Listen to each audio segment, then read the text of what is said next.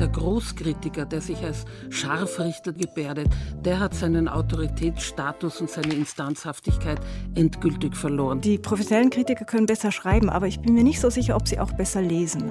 Ich glaube zum Beispiel nicht, dass es in zehn Jahren noch reine Theaterkritiker geben wird. Das Geschmacksurteil des Verbrauchers, das entscheidet und nicht das Kunsturteil des Kritikers. Dass man schlechte Laune für Kritik hält, ist wirklich ein sehr großes Missverständnis, insbesondere bundesdeutscher Theaterkritik. Eine Postkritik könnte für mich durchaus von mehr Freundlichkeit geprägt sein. Ich warte ja noch auf den Moment, wo wir Sigrid Löffler auf Instagram begrüßen dürfen.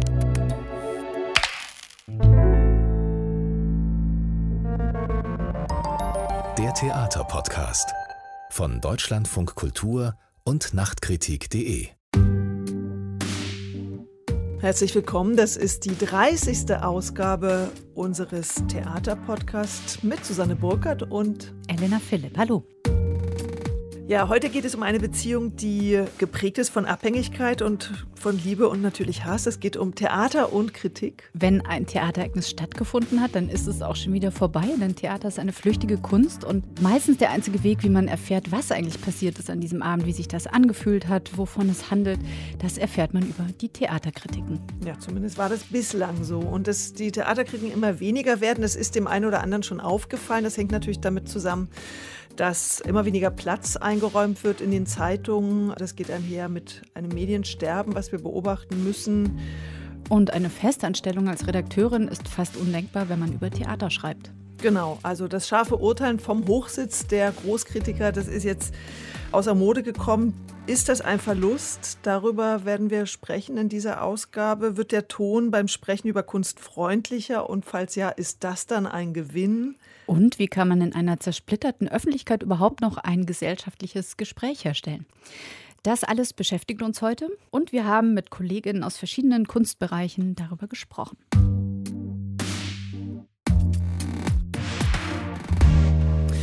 Zum Beginn, Elena, würde ich dir gerne eine ganz kleine Geschichte erzählen. Gerne.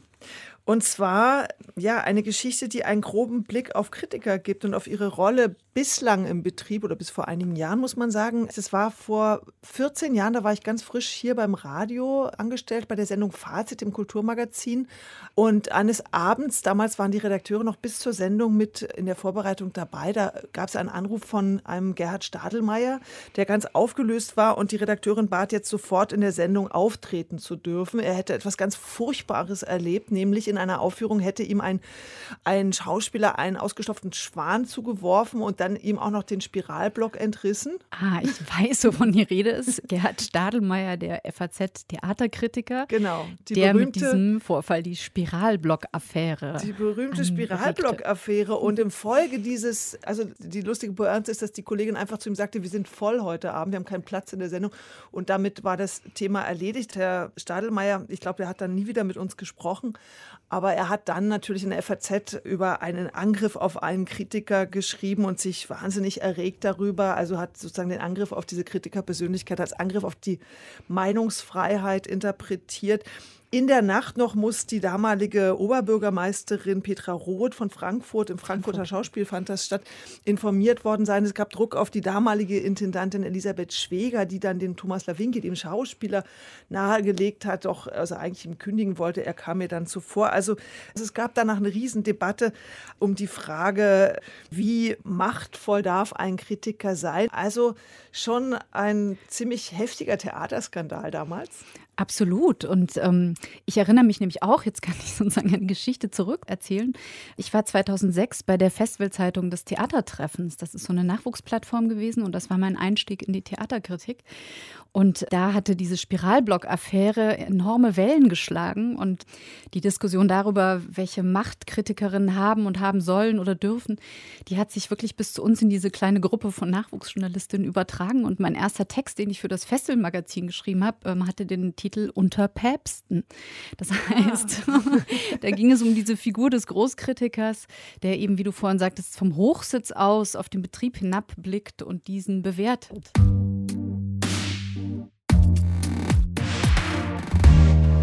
Das ist schön. Vielleicht ist das der Moment, wo wir unseren Hörern ja mal einmal kurz unsere Position klar machen sollten, weil wir reden aus unterschiedlichen Perspektiven über Kritik und über Kritiker. Ich zum Beispiel bin festangestellte Redakteurin beim Deutschlandfunk Kultur und hier zuständig für die Planung von Rezension, betreue selber ein Theatermagazin, in dem ich über Theater spreche mit Theatermachern und du bist schon eine klassische Kritikerin, kann man sagen, oder? Auch auf jeden Fall. Und genau. auch Redakteurin. Ja, genau. Also ich bin bei Nachkritik Redakteurin und wir sind aber auch immer gleichzeitig Kritikerinnen. Jetzt nicht nur bei uns, sondern auch für verschiedene Medien. Also ich zum Beispiel schreibe für die Berliner Zeitung oder in den Fachmagazinen, vor allem über Tanz.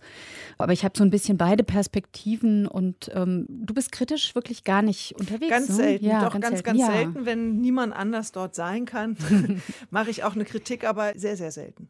Und hast du den Eindruck, dass deine Perspektive auf das, was im Theater passiert, dadurch eine andere ist, als das, was du bei den KollegInnen merkst, die selbst kritisieren? Das glaube ich gar nicht, weil Mhm. ich gehe natürlich selber auch sehr viel ins Theater und ich lese viele Kritiken. Ich höre natürlich auch die Kritiken bei uns im Programm und vergleiche dann. Also es ist eher, also dass man sich selber ja auch eine Argumentation oder einen Blick auf den Abend zurecht bastelt oder darüber nachdenkt und dann sich freut, wenn andere was Ähnliches entdeckt haben oder natürlich einem die eigene Sicht auf den Abend nochmal ganz anders ermöglichen, weil plötzlich Aspekte in einer Kritik auftauchen, auf die ich vielleicht vorher gar nicht geachtet habe. Das heißt, du liest vergleichend, ne? also, oder abgleichen mit dem, was du gesehen hast. Wenn Genau, gesehen ich hast. lese Mhm. vergleichend, aber manchmal natürlich lese ich auch, um mich zu informieren. Also es gibt natürlich dann immer Kritiker, wo man weiß, man ist oft einer Meinung, wo man dann schon mal guckt, ah, lohnt sich das da wirklich hinzugehen? Und dann ist es eigentlich auch eine Form von Information und Orientierungssuche. Jetzt sind wir ja schon mittendrin in der Diskussion darüber, welche Formate Kritik haben kann und welche Funktionen sie auch erfüllt. Du hast jetzt gesagt, Tipps geben würde ich hingehen und abgleichen, ob ich die Meinung teile. Und du hast auch erwähnt, dass du so bestimmte Vertrauenspersonen zu haben scheinst, also Kritikerinnen, wo du denkst, deren Meinung könnte meiner entsprechen, deswegen schenke ich ihnen mehr Glauben, oder? Ja, ich glaube, jeder hat noch ein bestimmtes Medium, in dem er immer wieder liest oder in dem er sich informiert. Und ich denke, dass es schon so ist, dass man mit der Zeit sich ein paar Autoren und Autorinnen, die liest und immer wieder merkt, wenn man dann abgleichen kann, ah, das geht in die Richtung, die mir auch zusagt, auf die kann man sich verlassen. Es gibt auch die Kritiker, wo man weiß, wenn der das gut findet, dann finde ich das wahrscheinlich auf gar keinen Fall gut. Ist dann auch eine, eine Hilfestellung. Ja. Das heißt, Kritikerinnen werden immer auch mit ihrem persönlichen Stil oder ihrem persönlichen Geschmack sichtbar. Das ist ja auch schon mal was, was wir feststellen können. Dass man nicht ein objektives Medium ist für das Theater, das durch einen hindurchfließt und dann gibt man irgendwie unbeeinflusst Nein, wieder. denke- aber das, genau, Ich überhaupt denke, nicht. der Kritiker aber, gibt eine subjektive Sicht Ja, wieder, natürlich genau. aus einem bestimmten geschulten Wissen heraus und einer bestimmten Fähigkeit zu beobachten und einzuordnen. Aber letztendlich natürlich, das ist subjektiv und ist ein Aufschlag und darüber kann man sich dann verständigen. So gesehen ist natürlich auch das Abwenden vom Großkritiker eine ganz schöne Entwicklung, obwohl man merken muss, dass die ja noch nicht ganz vorbei ist. Also weil äh, in diesem Sommer gab es so ein kleines Intermezzo in der Literaturkritik mit Sigrid Löffler, die ja auch eigentlich so eine Art Großkritikerin ist, weil immerhin war sie eine der vier im literarischen Quartett unter dem Kritiker Papst Marcel Reich-Ranitzky. Und sie sagte in diesem Sommer Folgendes in unserem Programm. Der professionelle Kritiker hat nämlich heute unerwünschte Konkurrenz bekommen, nämlich dieses elektronische Stammtischgeschnatter. Jeder Konsument, jeder Buchkäufer darf sich heute auch automatisch als Kritiker betrachten. Im Internet dominieren dann zumeist diese Amateure, die meisten sind Amateure, Blogger Hobbykritiker und die twittern vor sich hin mit subjektiven Geschmacksurteilen, willkürliche Begeisterungsanfälle, die meistens nicht begründet sind. Da wird unter dem Deckmantel einer angeblichen Demokratisierung der Kritik die Literaturkritik in Wahrheit entprofessionalisiert. Das sind Das ja harte Worte einer, kann man schon sagen, einer Hardcore-Traditionalistin, oder? ja, vor allem aus dem Blickwinkel von einer Mitarbeiterin von Nachkritik.de, also einem dezidierten Online-Feuilleton, klingt das natürlich ein bisschen altmodisch insofern, als es ja verschiedene Arten über Kunst zu sprechen auch im Netz gibt. Es gibt ja mittlerweile so viele Online-Magazine in der bildenden Kunst und auch in der Literatur.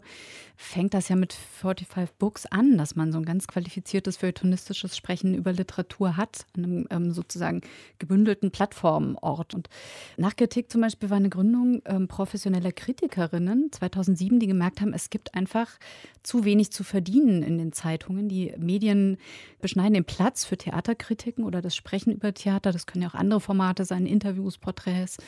Und dann haben sie sich einfach zusammengetan und gedacht, okay, wir müssen hier was Eigenes gründen unter dem Claim, wir öffnen die Einbahnstraße der Kritik für den Gegenverkehr. Das heißt, das Stammtischgeschnatter in Anführungszeichen aus dem Netz war als Kommentar immer schon mitgedacht. Also es gibt bei uns eine Auftaktkritik ähm, gleich am Morgen nach dem Theaterereignis. Ihr aus dem Radio habt äh, das allererste Wort direkt nach der Premiere, dann am nächsten Morgen erscheint eine Nachkritik und daran bindet sich dann das an, was in den Zeitungen erscheint, ab dem folgenden Vormittag oder Mittag. Und darunter können dann die Leute kommentieren und sich über dieses Ereignis austauschen. Das wurde auch sehr rege genutzt. Das, das Stammtischgeschnatter. ja, aber wo manchmal wirklich, wo man merkt, das sind Leute, die den Betrieb extrem gut kennen oder die vielleicht einfach äh, viel gesehen haben und da auch eine Leidenschaft haben, eine sehr große und die sich teilweise extrem qualifiziert äußern oder auch Dinge beitragen, die man als Kritiker, der von außen guckt, gar nicht wissen kann. Also tatsächlich aus dem Betrieb nach außen tragen. Das ist für uns immer sehr interessant. Naja, ich glaube, Frau Löffler macht ja überhaupt keinen Unterschied zwischen einer Amazon-Kaufempfehlung und einem analytischen Reflektieren, Sprechen oder Schreiben über Literatur, kann man sagen. Es gab gerade, weil du 54 Books erwähnst, dieses Internetfeuilleton, da gab es gerade einen Text von Felix Lemm zur Ortsbestimmung der aktuellen Theaterkritik. Und da geht er auch nochmal auf diese Stadelmeier-Geschichte ein. Und von Stadelmeier gibt es ja diesen Satz über Theater- und Kritikerhandwerk. Wird es zum Mitmach- und Mitspielgewerbe nach dem Motto Keiner bleibt draußen, verliert es seine Daseinsberechtigung. Das können wir vielleicht jetzt an der Stelle schon mal festhalten. Das ist Quatsch. Das ist absolut. Der gesellschaftliche Dialog oder das Gespräch über ein Ereignis ist ja extrem wichtig. Es wäre ja schade, wenn das stehen bliebe bei einer einzigen Meinung oder bei einem kleinen Kreis immer gleicher KritikerInnen, die sich sozusagen über etwas austauschen, das aber nicht mehr rezipiert wird. Das ist ja auch so ein bisschen die Befürchtung bei dem derzeitigen Medienschwund, dass das irgendwann so ist, weil einfach zu wenig Orte dafür da sind.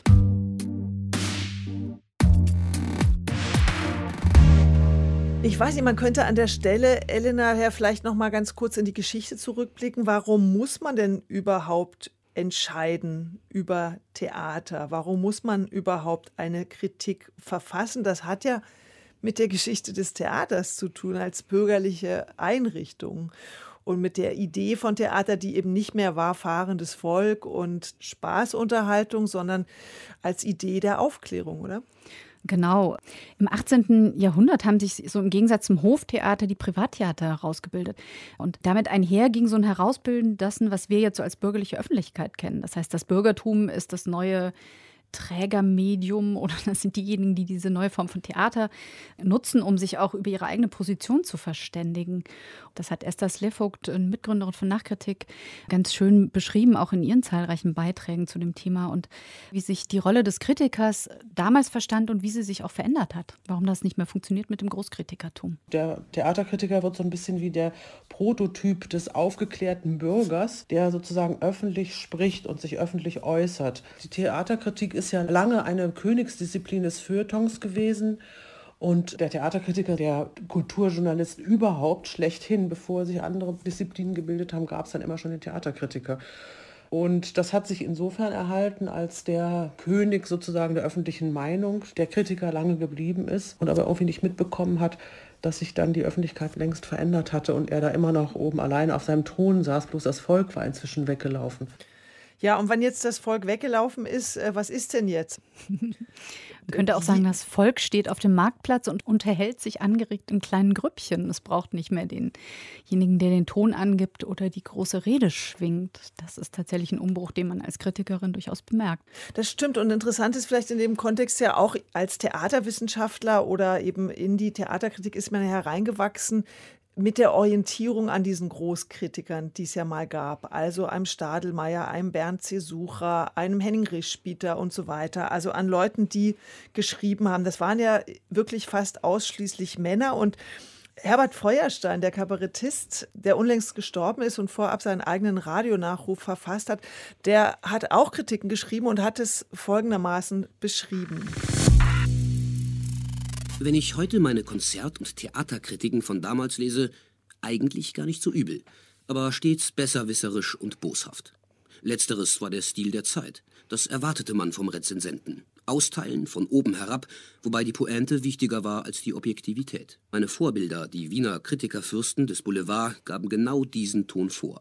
Gnadenlosigkeit und Zynismus hielt ich für eine Berufspflicht. So, Elena, kannst du dich erinnern, wie bist du denn ans Schreiben rangegangen? Austeilen von oben herab, äh, gnadenlos, zynisch, möglichst scharf, herablassend auf Pointen geschrieben. Ist das was, wie du gelernt hast zu schreiben? Ich bin ganz sicher auch davon geprägt, weil ich natürlich, bevor ich selbst geschrieben habe, viele Theaterkritiken gelesen habe und ähm, so dieser Reflex, das merke ich durchaus, ähm, am Schluss den Hammer zu schwingen und das Urteil zu verkünden, der ist schon da. Also es gibt offenbar tatsächlich so eine Art präformierte Kritik, die man irgendwie immer wieder dann ausagiert, wenn man tatsächlich schreibt. Das unterläuft mir manchmal auch. Denn eigentlich hätte ich den Anspruch, und ich weiß das auch von meinen KollegInnen, wir sind ja eine Zehner-Redaktion, dass es als viel wichtiger erachtet wird, so ein Ereignis zu beschreiben und zu begreifen. Also das Verstehen ist viel wichtiger als das ähm, Beurteilen und dass man eine Analyse auch auf Argumenten aufbaut und nicht irgendwie ein Geschmacksurteil fällt, das nicht nachvollziehbar ist für die Leserin. Also wir sehen uns schon alle in der Rolle, dass wir etwas vermitteln, dass wir versuchen, das, was wir gesehen haben, mit dem abzugleichen, was wir an sie Erfahrungen haben und dann aus diesem Hintergrund heraus möglichst plastisch zu machen, was an so einem Abend passiert ist. Manchmal kommt das nicht so an, manchmal überkommt es einen auch. Man steht ja auch manchmal echt enorm unter Zeitdruck ähm, und Fehler passieren. Aber das Ideal wäre es schon, verständlich zu schreiben und zu begründen. Es gibt eine Sache, Elena, wo ich mir im Vorfeld zu diesem Podcast Gedanken gemacht habe, nämlich die Frage, wie wirksam ist denn Kritik überhaupt? Also wir haben ja schon darüber gesprochen, ob ich das als Dienstleistung wahrnehme oder als Orientierung oder eben mich abgleichen will.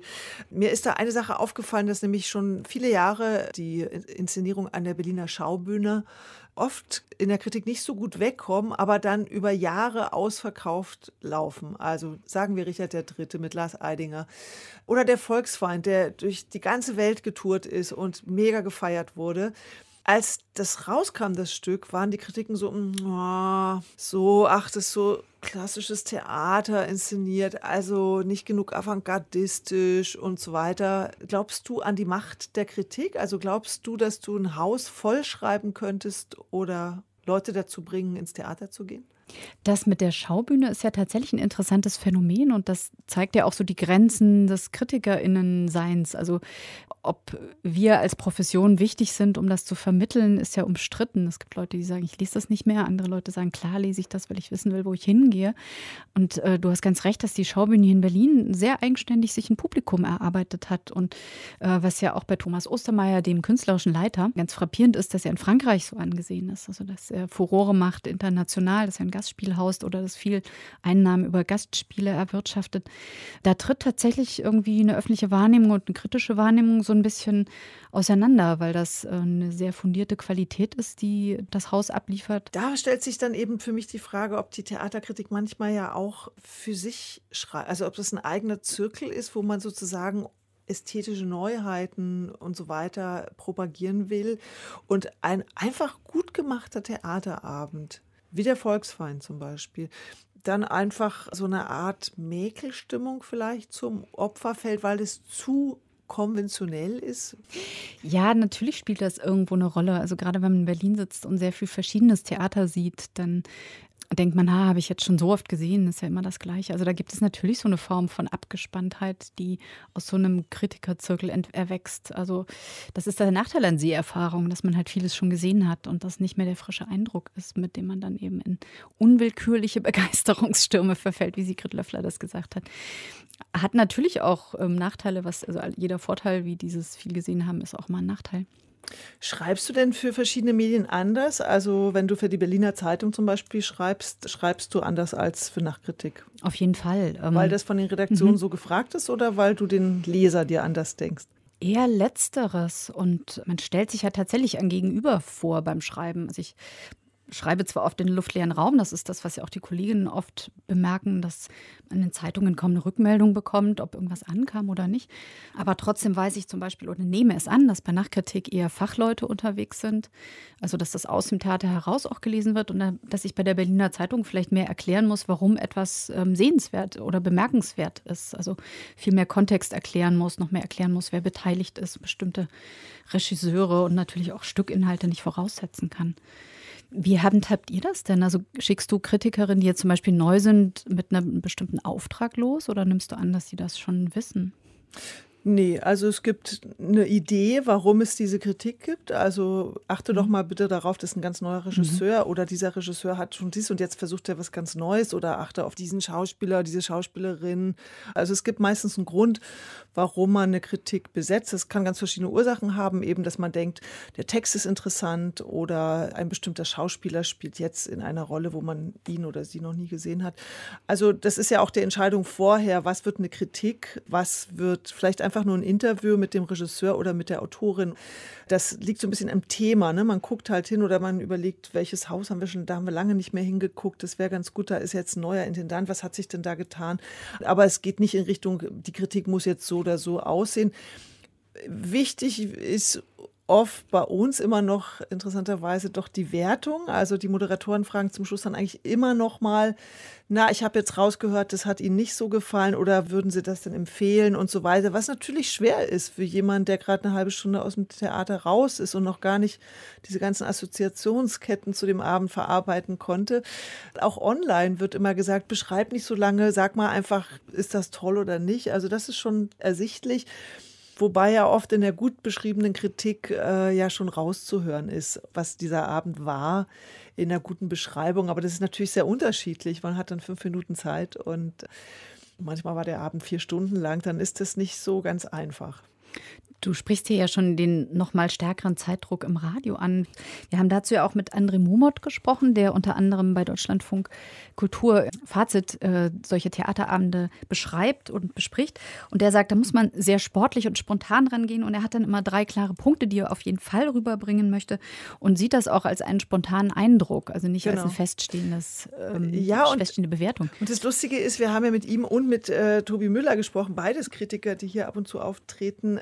Und dass beide sagen, dass sie eigentlich durch diese Schnelligkeit eher freundlicher ausfallen in ihrer Kritik. Also weil man sich noch nicht so ganz sicher ist und weil man sich noch so ein bisschen rantastet, holt man eben diesen sogenannten Hammer dann eben noch nicht so raus, sondern ist ein bisschen freundlicher. Und wir haben André ja auch gefragt, ob er sich als Dienstleister versteht. Und das hat er natürlich bestätigt. Und dass es eben auch einen Unterschied gibt dazu, was man kritisiert oder wo man kritisiert.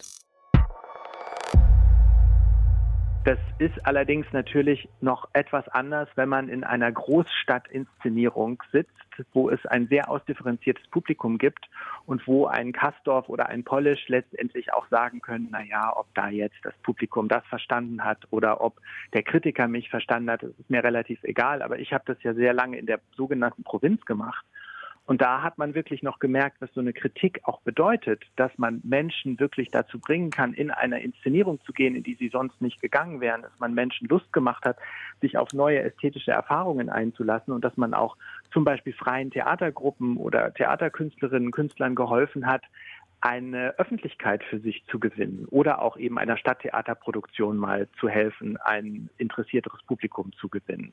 Und gleichzeitig ist man Dienstleister für den Leser, dem man manchmal eben auch wirklich sagen kann, das ist jetzt nur für dich interessant, wenn du dich sowieso für die und die Punkte interessierst. Aber wenn das für dich in deinem Leben keine Rolle spielt, solltest du dir vielleicht lieber einen anderen Theaterabend anschauen. Also ich sehe mich da schon auch nach wie vor eigentlich als jemand, der fürs Publikum eine Dienstleistung liefert. Was André Mumot hier beschreibt, dass man sich als Theaterkritikerin an eine Leserschaft wendet mit einem Vermittlungsanspruch, das ähm, spielt, wie wir bei unseren Gesprächen gehört haben, in anderen Kunstbereichen schon gar keine Rolle mehr. Wir haben uns ja mit Christian Kobalt unterhalten, Redakteur beim Kunstmagazin Spike Art der sagt, ähm, in der bildenden Kunst wird vorrangig aus dem Feld heraus geschrieben. Das heißt, Macherinnen tauschen sich schreibend mit anderen Macherinnen aus. Viele Schreibende sind jetzt nicht Kunstkritiker, sondern äh, auch Künstlerinnen und auch Kuratorinnen, also haben so eine Art gemischte Praxis. Und an den Leser wird bei diesem Schreiben gar nicht mehr gedacht. Diese, man bleibt quasi in seiner ja, Blase, oder? Genau, man bliebe sozusagen unter sich. Und er hat uns auch gesagt, dass das nicht heißt, dass die Reflexion irgendwie abbricht, also dass die Kritik keinen Spitze mehr hat, aber der Ton insgesamt würde freundlicher werden. So wie er das erklärt, hat das mit veränderten Sensibilitäten zu tun. Und er beschreibt auch, wie sich dadurch die Kritik ändert oder das Sprechen über Kunst. Wir lassen ihn das mal selber sagen. Hier ist er. Man hat unterschiedlich große Mikro-Communities, die sich auf bestimmte Netzwerke, Künstlerinnen, Schreiberinnen, Kuratorinnen verständigen. Hätte dann in Ihrer Sicht die Kunstkritik eigentlich schon vollzogen, was der Theaterkritik vielleicht noch bevorsteht? Also dort wird immer noch der bürgerlichen Öffentlichkeit nachgetrauert. Ist die Kunstkritik da schon bei den, wie Sie sagen, Mikro-Communities, wo man sich innerhalb bestimmter Zirkel über das eigene Tun austauscht? Ich persönlich habe diese Meinung und es gibt natürlich ein, strukturelles Problem des Theaters, nämlich vor allem dessen, was man das nationale Theater bezeichnen kann. Es ist ja nicht so, dass die Institutionen der Kunst nicht an eine bestimmte Geschichte des Nationalstaats gebunden sind, äh, an eine bestimmte Staatlichkeit, an bestimmte Repräsentations- und Ausbildungssysteme, letztendlich eine Form der Finanzierung. Aber das ist im Verhältnis, wenn man jetzt die Theaterkultur anschaut, in der bildenden Kunstform hier in Berlin, zumindest auf einer Lebensweltebene tatsächlich eine, eine Art internationale Kultur, die fragmentiert ist, könnte man sagen. Ich habe ihn so verstanden, dass es einfach zwei sehr unterschiedliche Formen des Kunstbeurteilens sind. Also das, ähm, wovon wir schon gesprochen haben in ähm, den deutschsprachigen Ländern, das Bürgertum da eine bestimmte Theater Kultur trägt und was ja auch wichtig ist, worauf wir vielleicht noch kommen, andere Schichten oder andere Perspektiven auch ausgeschlossen hat, die ja jetzt zum Glück zunehmend zum Mitsprechen äh, eingeladen werden oder ihre eigenen Sprachrohre gefunden haben. Also dass diese nationale Kultur eben andere Perspektiven ausschließt und dass diese internationale Kunstkultur ja einfach einen anderen Habitus hat, nämlich diesen Habitus der Freundlichkeit, den wir ja auch in anderen Gesprächen gehört haben. Also Freundlichkeit eh war so ein Thema, was wir sehr oft gehört haben in den Gesprächen. Mehr Freundlichkeit will auch Astrid Kaminski, die Kulturjournalistin und Kritikerin, hat vor einem Jahr bei einem Tanzkongress ihren Tod als Kritikerin ausgerufen. Grund dafür waren nicht nur die Medienkrise, sondern auch immer weniger Diskurse zur Rezension, immer weniger Leser, natürlich die prekären Bedingungen, über die wir eigentlich noch gar nicht wirklich gesprochen haben, für Kritiker. Im Grunde genommen verdienen ja Kritiker viel weniger als Theatermacher. Man kann da gar nicht mehr von Karrieren sprechen, sondern gerade im Tanzbereich müssen ja die Kritiker nicht nur schreiben für das wenige Geld, sondern ebenfalls meistens keine festangestellten Redakteure im Tanzbereich gibt, auch noch die ganze Redaktionsarbeit machen, nämlich dafür, damit sie dann schreiben dürfen, bezahlt. Und äh, über all diese Sachen hat sich Astrid Kaminski Gedanken gemacht. Ähm, sie arbeitet da mit dem Begriff der Postkritik. Das ist auch so eine Strömung, von der man in diesem Tanz- und Kunstbereich ähm, häufiger hört. In der Theaterkritik ist das noch nicht so angekommen, scheint mir. Und Astrid macht sich auch viele Gedanken darüber, wie Kritiken eigentlich rezipiert werden, wer sie schreibt, wie man sie schreibt, also über die Form. Und sie hat hier in Berlin so ein Format begründet, das nennt sich Blattkritik, abgeleitet von der internen Kritik in Zeitungen, wo die Artikel des Vortages diskutiert werden mit Außenstehenden oder in der Redaktion. Und diese Blattkritik war ein öffentliches Format und dazu hat sie uns ein paar sehr spannende Sachen erzählt.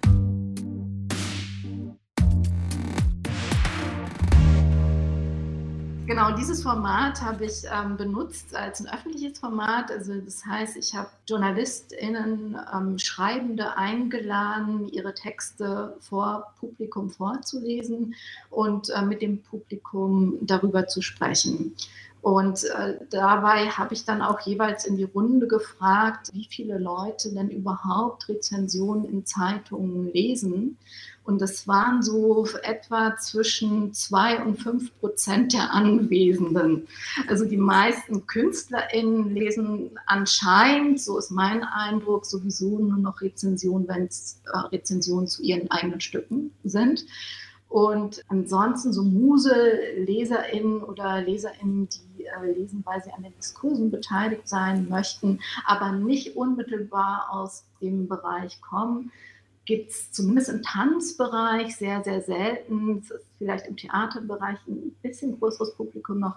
Aber äh, das heißt, das Interesse an so einem Format wie der Rezension ist eigentlich ein sehr, sehr eigennütziges Interesse meistens. Es ist das Interesse von KünstlerInnen daran, eben äh, Material zu haben für, für Promotion eigentlich, für PR-Arbeit. Und äh, dafür schreiben wir eigentlich für diesen Markt ne? und nicht unbedingt für die Lesenden. Also mir ist nämlich aufgefallen bei einer Kritik neulich auf nachtkritik.de, wo es ja dann auch den Austausch gibt, also die Kommentare, da gab es einen Verriss eines Autors von Nachtkritik, der Orestie in der Volksbühne und darunter dann so interessante Kommentare wie wen kümmert das Urteil von dem und wir wollen nicht das Urteil, wir wollen die Beschreibung des Abends und die Kritik des Kritikers daran, dass offenbar die Dramaturgie zu wenig eingegriffen hat in den Abend, wurde dann auch noch irgendwie in Frage gestellt, wie kann er sich überhaupt anmaßen, eine fehlende Dramaturgie anzuklagen und da habe ich gedacht, interessant, dass der Kritiker hier in seinem Urteil derartig angegriffen wird. Äh, ich fand es auch ehrlich gesagt seltsam. Aber vielleicht ist das schon so ein Teil der Entwicklung, dass das klassische Urteil gar nicht mehr gewünscht wird vom Kritiker. Ja, wenn man davon ausgeht, dass man ja sowieso größtenteils für Interessensgemeinschaften, also für so die eigene Peer Group schreibt, dann hat man das ja größtenteils tatsächlich mit krassen ExpertInnen zu tun, die gegebenenfalls sogar viel besser Bescheid wissen als man selber oder die viel näher an den KünstlerInnen dran sind als man selber und die von uns jetzt keine Beurteilung dessen brauchen, was da gerade passiert ist, sondern die tatsächlich vielleicht im allerbesten Fall am Austausch oder an einer Überraschung oder an einem neuen Gedanken, der jetzt noch nicht vorgekommen ist, interessiert sind. Also ja, vielleicht auch an tollen Stilmitteln, aber ganz bestimmt nicht daran, jetzt gesagt zu kriegen, was sie da vielleicht gesehen haben. Aber das finde ich interessant, weil für mich ist der Kritiker auch immer noch ein bisschen der Vertreter der Leser, nämlich derjenige, der dem Theater sagt, das hat überhaupt nicht funktioniert. Und äh, das soll ja offenbar dann nicht mehr sein, weil in dem Fall habe ich tatsächlich gedacht, wenn das Theater nur noch für das Theater produziert und überhaupt gar nicht mehr darauf achtet, dass der Zuschauer auch noch irgendetwas versteht und das niemand mehr kritisieren darf, dann haben wir nämlich auch einen Closed Job in der Kunst. Also dann produziert das Theater irgendwas fürs Theater und der Zuschauer ist dann eigentlich auch der muss dann klarkommen oder nicht? dass ich aufklären muss, also dass ich einem Theater oder, oder eben dann doch wieder beurteilen muss, einem Theater sagen, was jetzt überhaupt nicht geht, dann finde ich das durchaus eine gute Aufgabe, sich dem zu stellen. Aber es muss ja vielleicht nicht im Format einer Rezension sein, sondern dann könnte man das in einem intensiver angelegten Denktext auch tun. Jetzt hast du nicht nur den Tod einer Kritikerin verkündet, sondern eigentlich den Tod der regulären Zeitungskritik gleich mit. Das ist eine schöne ja, steile These. Das war's, jetzt. das war's für mich, genau, und für alle Kolleginnen. Als was siehst du dich denn heute, Astrid? das ist eine gute Frage. Ich äh, habe ja gesagt, ich, äh, es hat mich interessiert, Schreiben als Handlung zu untersuchen und ich lasse diesen Text immer noch an mir wirken und äh, weiß eigentlich gerade gar nicht so richtig, als äh, was oder wer ich mich sehe in Bezug auf Kulturjournalismus. Ich versuche tatsächlich, mich mehr auf eine geistige Gymnastik einzulassen und mehr Experimente zu wagen, aber ich weiß jetzt nicht, wie ich das nennen würde. Also es findet auf jeden Fall schon noch im Umfeld des Kulturjournalismus statt. Und jetzt Zumindest haben mich bis jetzt in Zeitungen noch nicht wegen meiner Textsorten disqualifiziert. Also jetzt hast du die Frage, die ich gerade stellen wollte, halb beantwortet schon. Also das heißt, du schreibst noch und du verdienst auch Geld damit. Äh, ja, ich schreibe noch und ich verdiene noch Geld damit, aber ähm, eigentlich in dem Maße, wie ich das in den ganzen letzten Jahren betrieben habe, nämlich dass ich mir eigentlich das Schreiben, das kulturjournalistische Schreiben gegenfinanziere durch andere Schreiben oder andere Jobs, weil die Sätze so niedrig sind, dass man davon nicht leben kann. Schon gar nicht, wenn man sich ein bisschen zur Aufgabe macht, Texte ähm, zu entwickeln die ein bisschen aufwendiger sind im Schreiben wahrscheinlich. Ich habe jetzt noch einen Aspekt, ähm, wenn immer mehr Theater eigene Publikationen haben, das heißt irgendwie schöne Magazine zu einem Festival rausgeben oder sich zu einer Produktion einen Podcast oder ein Interview ähm, erstellen, wo bleibt denn da ähm, das, was man Kritik nennt, ohne damit das spezielle Format zu meinen, wie das in der Zeitung abgedruckt wird. Also jemanden, der hinterfragt, was da eigentlich getan wird. Und auch wenn man das nicht polemisch setzt und nicht verurteilend, braucht es ja doch diese Position, die sozusagen diesen Blick da drauf wirft von draußen. In all den Modellen, die ähm, wir jetzt hier so gehört haben, wir haben mit Christian Kobalt gesprochen vom Spike Art Magazin, kommt so eine externe Position eigentlich gar nicht mehr vor, weil man in der eigenen Blase für die eigene Blase produziert, was natürlich irgendwie ein interessanter diskursiver Austausch ist, aber nicht mehr heißt, okay, ich äh, bringe die Blase zum Platzen oder ich erkläre euch, wie diese Blase überhaupt funktioniert. Wie könnte man diese Position noch einführen? Ja, in euren Fragen klingt ja immer wieder mit, dass ihr die Kritik als Format doch noch verteidigt. Also, dass man sie braucht, um Blasen platzen zu lassen, zum Beispiel. Und das würde ich sehr in Frage stellen. Ich glaube nicht, dass man es braucht. Die Kritik ist ja eine Errungenschaft aus der Aufklärung ist eigentlich ein Mittel, um sich nicht verführen zu lassen, ist äh, ein Mittel, sich die Fähigkeit überhaupt zu erringen, äh, kritisch zu denken, also gegen Vorurteile, gegen Verlogenheiten, Täuschungen, Vorspiegelungen und so weiter anzudenken, überhaupt zum denkenden Subjekt zu werden. Und das haben wir ja vielleicht zumindest so einigermaßen gelernt. Zumindest leben wir jetzt nicht in feudalen Strukturen. Und äh, wir könnten ja vielleicht äh, jetzt auch wieder andere Stilmittel eben uns aneignen. Vielleicht braucht es vielmehr ein empathisches, mitfühlendes, darstellendes, ein spielendes Betrachten, als jetzt immer dieses Blasen platzen lassen wollen. Du fragst, was passiert, wenn das niemand mehr macht? Ja, das ist interessant, das mal, also äh, zu schauen, äh, ob das denn tatsächlich dann niemand mehr machen würde, ob Blasen nicht von selbst platzen würden oder ob diese Interessensgemeinschaften, die sich bilden, nicht selber genügend Mittel haben, um Blasen platzen zu lassen, ob es dafür eigentlich die Figur der Kritikerin braucht, dass Institutionen auch einen kritischen Blick brauchen. Das würde ich jetzt gar nicht so sehr in Frage stellen. Die Frage ist dann nur auch wiederum die, äh, der Form. Und da kann vielleicht dieses etwas kreativere Format, nämlich die Neuerfindung dessen, was mal die Rezension war, also wo wir ja eigentlich stilistisch äh, im Journalismus die meisten Freiräume hatten, vielleicht kann gerade durch diese Entwicklung oder durch die Erkundung eines neuen Ethos oder eines neuer Möglichkeiten des Schreibens auch neues Material generiert werden oder eine andere Form gefunden äh, werden, wie man überhaupt über Dinge spricht, weil dieses wertende und extrem, ja fast schon denunziatorische auf Sachen schauen vielleicht gesellschaftlich gar nicht so unbedingt vertragbar ist.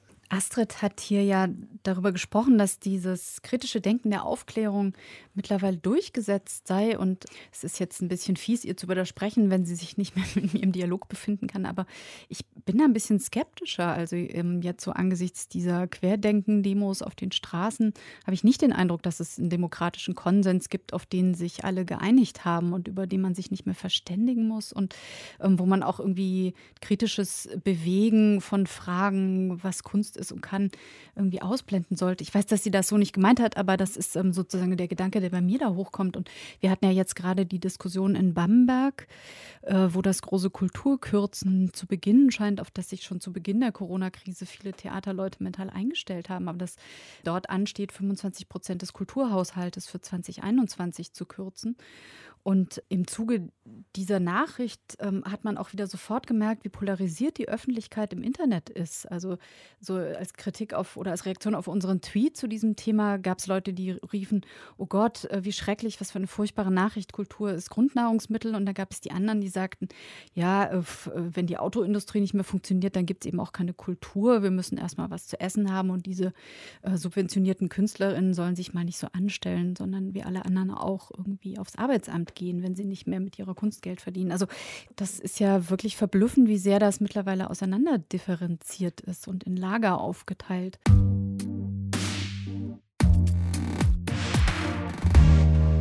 Ich finde interessant, dass Tobi Müller auch sagte, dass wir aufpassen müssen, dass wir das Mediensterben nicht immer automatisch mit dem Kritikensterben äh, gleichsetzen.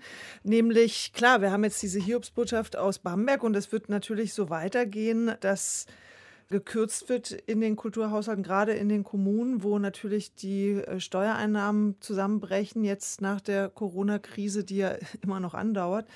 Ich fand aber interessant, dass er sagt, die Kritiker sollten aufpassen, die eigene Krise nicht als die Krise des Theaters, das nicht zu vermischen. Was natürlich passieren wird, und da können wir ihn jetzt endlich dann auch mal hören, den Tobi Müller, wird sein, dass es eben ganz massive Umverteilungskämpfe geben wird. Wir werden ein krasses Mediensterben erleben, vielleicht 2021. Das fängt ja erst gerade an, die Krise. Wir sehen die Umrisse davon, den Impact sehen wir noch nicht. Was es nicht gibt, ist eine Theaterkrise. Das wäre ein Trugschluss. Die Zuschauerzahlen nehmen nicht wirklich ab. Wir werden sehen, wie die Institutionen durch diese Seuche hindurchkommen, falls es Umverteilungskämpfe geben sollte. Könnte daraus eine Krise auch für fest subventionierte Stadttheater, Staatstheater und Landestheater daraus erwachsen. Aber eigentlich gibt es die nicht. Und es gibt auch nicht so wirklich ein Publikumsproblem. Also das sind zwei Dinge, die nicht parallel gehen. Und da muss man als Kritiker und Kritikerin manchmal auch aufpassen, dass man sich nicht anstecken lässt. Also die eigene Krise, die man vielleicht hat in seiner Erwerbsbiografie oder in seinem Selbstverständnis als Kritiker und Kritikerin, ist nicht die Krise der Theater. Das ist eine andere Fragestellung und da muss man aufpassen. Man hat sich auseinandergelebt. Ich glaube, das hat sich auch in der Pandemie schon gezeigt, ganz am Anfang im Schock. Äh, es gibt auch andere Themen, über die man schreiben kann, aus dem Kulturbetrieb oder eben selbst aus dem Theaterbetrieb. Also die klassische Theater Theaterkritik, so wie sie noch in den übrig gebliebenen Blättern quasi funktioniert, ob online oder auf Papier, ist ja dann egal, aber die Formen sind ja noch da.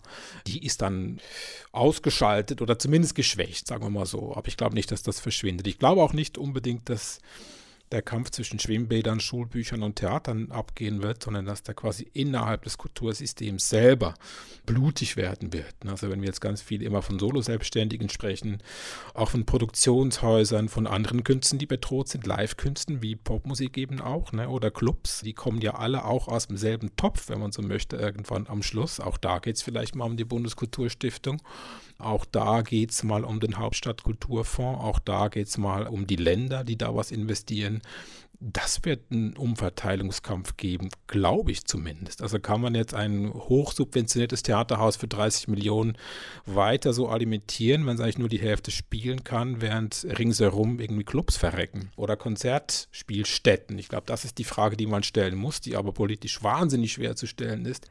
Also ein Umverteilungskampf steht uns bevor im ganzen Kulturbereich. Das heißt, die finanziellen Aussichten sind desaströs, nicht nur für Kritiker höchstwahrscheinlich. Es wird ein Hauen und Stechen geben. Es ist ja jetzt schon so, dass die Theaterkritiker nur noch halb so viel verdienen wie noch vor zehn Jahren. Reisekritiker, sowas gibt es fast gar nicht mehr, es sei denn, sie sind in der Jury vom Theatertreffen, weil sonst kann sich das gar keiner mehr leisten. Also den Überblick zu haben, was Land auf Land ab gespielt wird. Das gibt es immer weniger. Deswegen machen auch so Umfragen von großen Theatermagazinen immer weniger Sinn, weil natürlich jeder immer nur aus seiner eigenen kleinen Ecke berichten kann und eben gar nicht den Überblick hat. Und besonders leiden darunter sicherlich kleinere Häuser, wo die Kritik dann eben fast kaum noch vorbeischauen kann. Da muss ich noch einen kleinen Jammerschlenker machen und das nochmal erwähnen, dass wir eine andere Entwicklung auch durchaus so mit etwas Beunruhigung beobachten, nämlich dass die Vielstimmigkeit abnimmt, was ja mit den von dir geschilderten finanziellen finanziellen und medialen Umbrüchen zusammenhängt. Also dass wir zum Beispiel jetzt nach Corona sehr deutlich merken, dass Zeitungen, die vorher über eine Premiere berichtet haben, das nicht mehr tun. Das heißt, die Zahl der Theaterkritiken, die wir unter einer Nachkritik zusammenfassen, schrumpft. Die kommen mhm. teilweise sehr viel später. Also es gibt nicht mehr so diesen unmittelbaren Schlagabtausch. Dadurch reißt natürlich das Gespräch auch ab, weil man nicht jeden Tag immer wieder nachschaut, ob jetzt hier irgendwie was Neues ist. Wenn man jetzt sozusagen mal auf diese demokratische Begründung schaut, also dass man sagt, hier tauscht man sich über etwas aus und kommt ins Reden und ähm, verständigt sich auch über ästhetische Werturteile und darüber, was irgendwie Sinn macht, geschätzt zu werden und was man, wo man vielleicht sagt, naja, das bringt uns jetzt nicht weiter in unserem gesellschaftlichen Denken. Also diese Vielstimmigkeit nimmt ab in den Medien, die wir sozusagen betrachten, aber vielleicht findet der Diskurs ja woanders statt. Wir haben ja schon gesagt, die sozialen Medien, auf denen sich jetzt natürlich auch Hobbykritikerinnen oder Laien oder Menschen aus anderen Professionen zum Theater äußern könnten. Und Esther Slefuk, die hat eine Idee, wie man dieses demokratische Gespräch eigentlich aufrechterhalten könnte, wenn es auf den bisher funktionierenden Kanälen eben nicht mehr funktioniert. Ja, da muss man wahrscheinlich irgendwie auch technisch über Möglichkeiten nachdenken, die das möglich machen, die irgendwie diese Stimmen im Netz einsammeln und nicht mehr nur einfach so diese Theaterkritiken sammeln und repräsentativ wiedergeben. Da muss man gucken, wie man das kanalisiert bekommt mit, weiß ich nicht, KI oder so. dass man das so, so aggregiert an, weiterhin an einem Ort. Aber ähm, eine Antwort habe ich darauf nicht, weil das eben so prozesshaft ist, dass ich das einfach nur mit ganz großer Spannung und großem Interesse beobachte gerade. Und jetzt auch denke, klar, es gab immer irgendwie Krisen, wo da nicht kein Theater stattfindet. Ob das manchmal waren es auch Kriege, ne? weil einfach da fand eben kein Theater statt. Das ist jetzt irgendwie gerade mal so. Das beunruhigt mich auch. Grundsätzlich denke ich, aber Theater gibt es schon so viele tausend Jahre. Warum sollte das ausgerechnet jetzt sterben? Es verändert sich halt nur wahnsinnig. Und diese Krise triggert diese Veränderung vielleicht in einer Weise, wie wir es vorher nicht gedacht hatten, weil einfach so Dinge kenntlich werden, Defizite.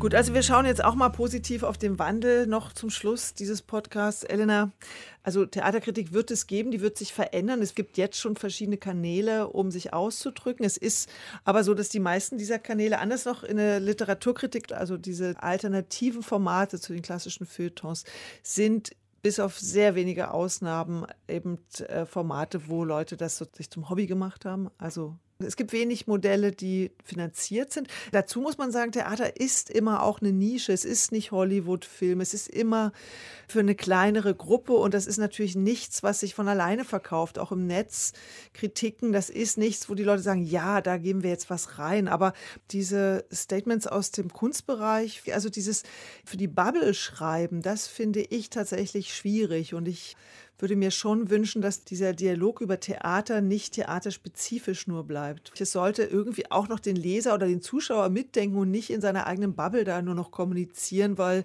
äh, das kann man ja jetzt schon auf Twitter oder so beobachten. Das ist auch langweilig auf Dauer, ja, weil man natürlich auch alle Mitwirkenden des Kreises kennt.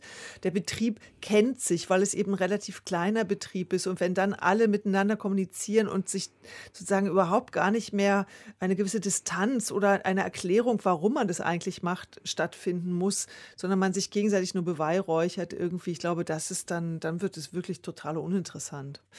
Also ich persönlich bin schon noch eine Freundin von der Kritik mit einem Urteil.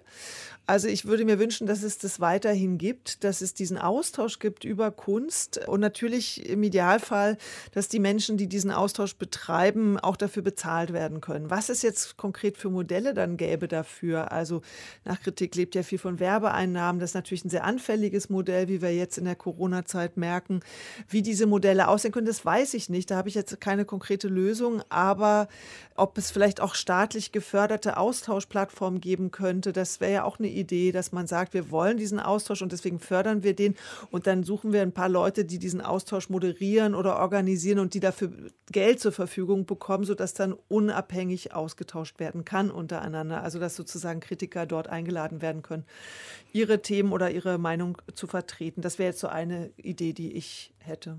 Da sprichst du mir sozusagen aus der Seele, denn der Austausch, das ist auch eine Sache, die ich wichtig finde und auch Kolleginnen, mit denen ich gesprochen habe, bei denen ist es auch ganz stark, dass wir die Funktion der Kritik nicht als abgeschafft sehen und ähm, so diese, dieser Gegensatz zwischen ich tausche mich nur noch in der Community aus oder ich bin sozusagen ein Außenstehender, der auf etwas drauf guckt, dass es den gar nicht geben muss, sondern eigentlich könnte so eine Funktion von Kritik ja darin bestehen, dass man in so einer zersplitterten Öffentlichkeit, wo äh, kleine Gruppen miteinander sprechen, wieder guckt, wie man zwischen diesen Gruppen einen Dialog herstellt. Sei das jetzt über ähm, eine KI, die irgendwie verschiedene Ansichten zusammenbringt auf einer Seite, über die kann man sich dann wieder austauschen oder indem man das tatsächlich irgendwie, indem man Gesprächsangebote macht und versucht irgendwie da anschlussfähig in zwei Bereichen zu werden und dadurch irgendwie einen Zusammenschluss zu erreichen. Also das Ideal einer Kritik, die schon noch behauptet, dass wir einen demokratischen Grundkonsens haben und auch Dinge, über die wir uns austauschen können und nicht mehr nur aus unserem kleinen beschränkten Perspektivchen heraus sprechen und ähm,